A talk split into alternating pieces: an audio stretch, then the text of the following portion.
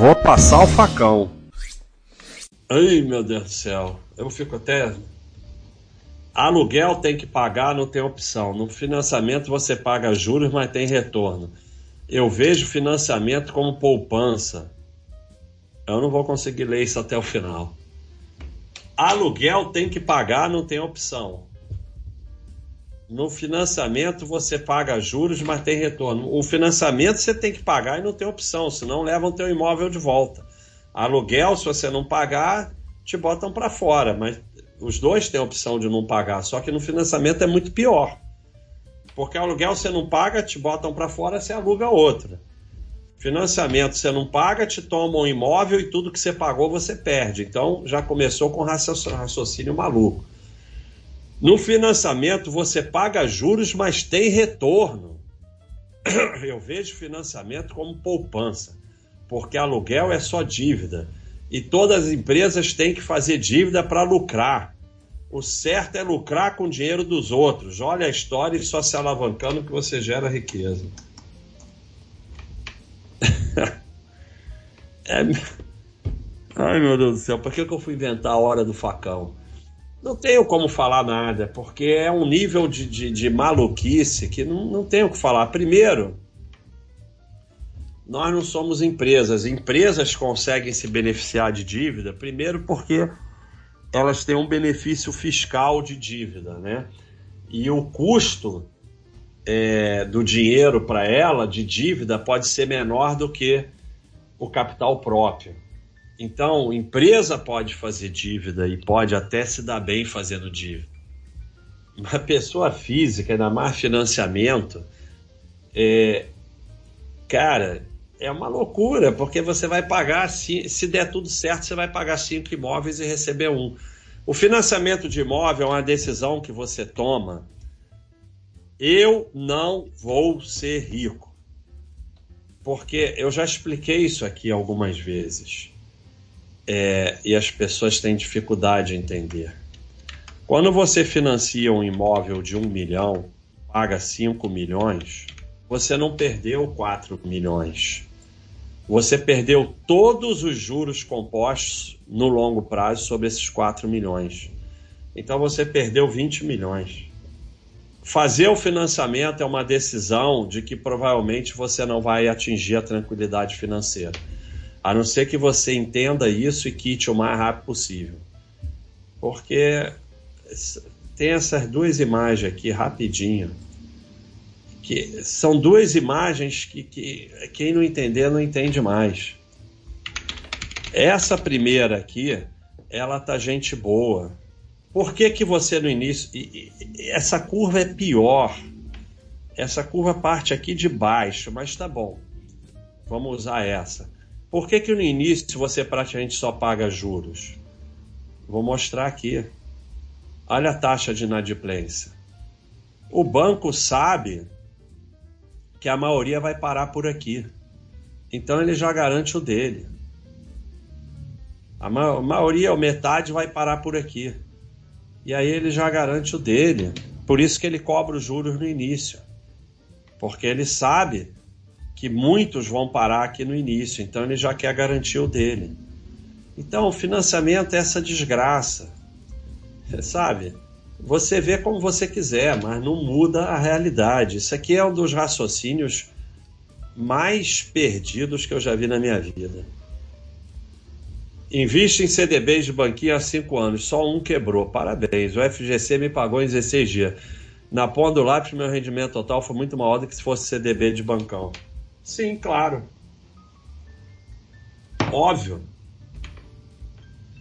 Porra, dei dinheiro para um golpista que paga 3% ao mês. Ele me pagou direitinho. Meu rendimento foi muito maior do que se eu investisse no bancão. Claro. É, é, uma das características, as pessoas. Isso aqui é, é, o, é o. É o. A definição de como a sardinhada analisa risco. Analisa o risco pelo resultado. Então, tudo bem, deu tudo certo. É, essa frase poderia ter sido escrita assim: Joguei roleta russa três vezes, dei o tiro e não morri. ganhei um dinheirão. Foi muito bom jogar roleta russa. Então, é, a pessoa analisa pelo resultado.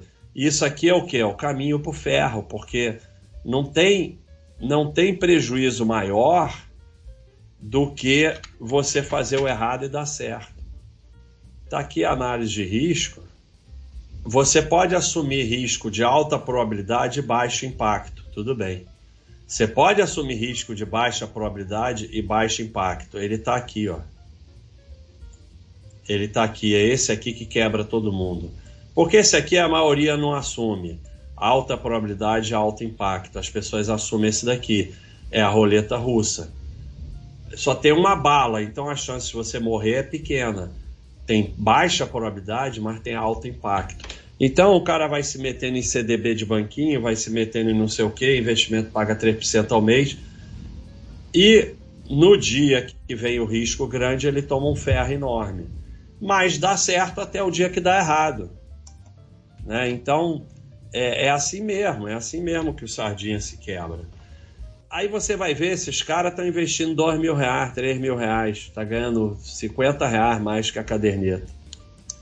Aí se botar muito dinheiro, no dia que botar muito dinheiro vai ser o grande ferro. Então, assim, não tem nenhuma novidade. É claro que CDB de banquinho paga mais. Você vê que o cara vai levar ferro porque ele não sabe analisar risco. É óbvio que o CDB de banquinho paga mais que o CDB de bancão, porque o risco é muito maior. Então, é, é óbvio isso. E, e, aí fica assumindo risco alto em torno de retorno baixo. Porque se é para assumir risco, vai botar dinheiro comprar ação, porque pelo menos você pode ter retorno grande. Assumir risco na renda fixa é uma burrice total. É, é, é o debênture, você assume um risco alto em troca de retorno limitado compra ação da empresa, pode até quebrar, mas pelo menos você tem um potencial de retorno alto. Então, é não saber analisar risco, né? Patrimônio não importa para quem busca viver dividendos de renda passiva. O que importa é a quantidade de ações, pois os dividendos são pagos por ação e não pelo tamanho do patrimônio. Em 2020, na crise, o patrimônio caiu, mas ele continuou recebendo os dividendos das empresas, pois eles tinham um bom fundamento e continuaram e continuam dando lucro. Bom, então você vê como o, o, raciocínio é sempre maluco.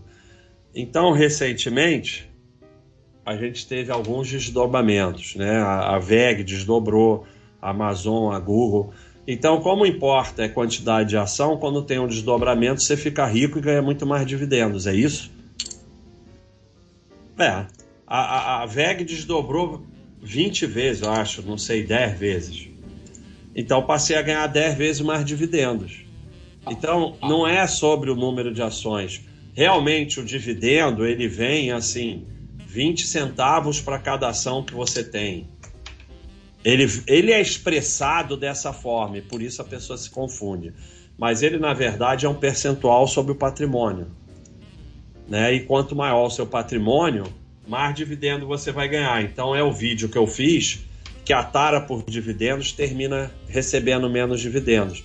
Porque se você realmente conseguir fazer uma carteira só de dividendos, você vai receber menos dividendos, porque aquelas empresas vão crescer menos. E aí, como eu mostrei, né, você faz uma carteira só de dividendos. Aí você tem 200 mil e recebe 8%, 16k. Eu tenho 200 mil e recebo 3%, 6k. Você recebe muito mais dividendo do que eu. Daqui a 20 anos, você, com as tuas vacas leiteiras, tem 400 mil, 4 vezes 8, recebe 32k e eu tenho 2 milhões e recebo 60k. Então, o cara acha que isso aqui é melhor. Mas é mais grave ainda, porque ele está usando os dividendos para pagar a conta. Uma coisa é você chegar e falar: olha, na crise do vírus do vírus do, do Covid, eu perdi o emprego, ficou um sufoco danado, eu tive que usar dividendo, tive que usar o que for para pagar a conta, paciência, não tinha o que fazer. Não tem problema nenhum, é a vida. Mas ele acha que o dividendo é renda. E ele está usando o dividendo. Então, não vai acontecer nem isso. Daqui a 20 anos ele vai ter 200k e continuar recebendo os 16 ou menos. Tá aqui. Então vamos aqui sem reaplicar o provento, né? Ele acha que é uma beleza. O que que acontece? Daria 30 anos ele tem menos patrimônio e recebe menos dividendos. Já o cara que tem uma carteira que cresce, ele foi de 10 mil para 95 mil, e ele agora recebe 2 mil dividendos e o nosso amigo aí está recebendo 500 reais. Então, o que vai acontecer com ele é que ele vai ter cada vez menos patrimônio e receber menos dividendos. Então, não importa patrimônio, é uma frase completamente maluca, porque o dividendo é percentual do patrimônio. Como a empresa fala assim, vamos pagar dividendos de 10% por ação, o cara entra nesse raciocínio maluco de achar que é por ação. Não é, é percentual sobre o patrimônio. Quem tem mais patrimônio recebe mais dividendos. Porque senão, quando tivesse um desdobramento, você passava a receber 10 vezes mais dividendo. Não vai. Se a VEG pagava um real por ação e desdobrou por 10, vai pagar 10 centavos por ação. Então, é, é percentual sobre o patrimônio. E, e, o, que é, o que é ruim, o que é triste na vida desse, dessa pessoa, é que ele está detonando o patrimônio dele e não está percebendo. E aí vai acontecer aqui a imagem do Tiago, né? O patrimônio não cresce, ele até diminui. E aí vai recebendo cada vez menos dividendos. E mais fora a inflação. Porque aqui cresceu de 10 para 95, mas tem a inflação também. Aqui vai ficando cada vez menor. Então, a, a tara por dividendos ela leva a ter menos patrimônio, receber menos dividendos, você não ter, não chegar à tranquilidade financeira. Então é isso aí, a hora do, do facão é essa aí, pessoal.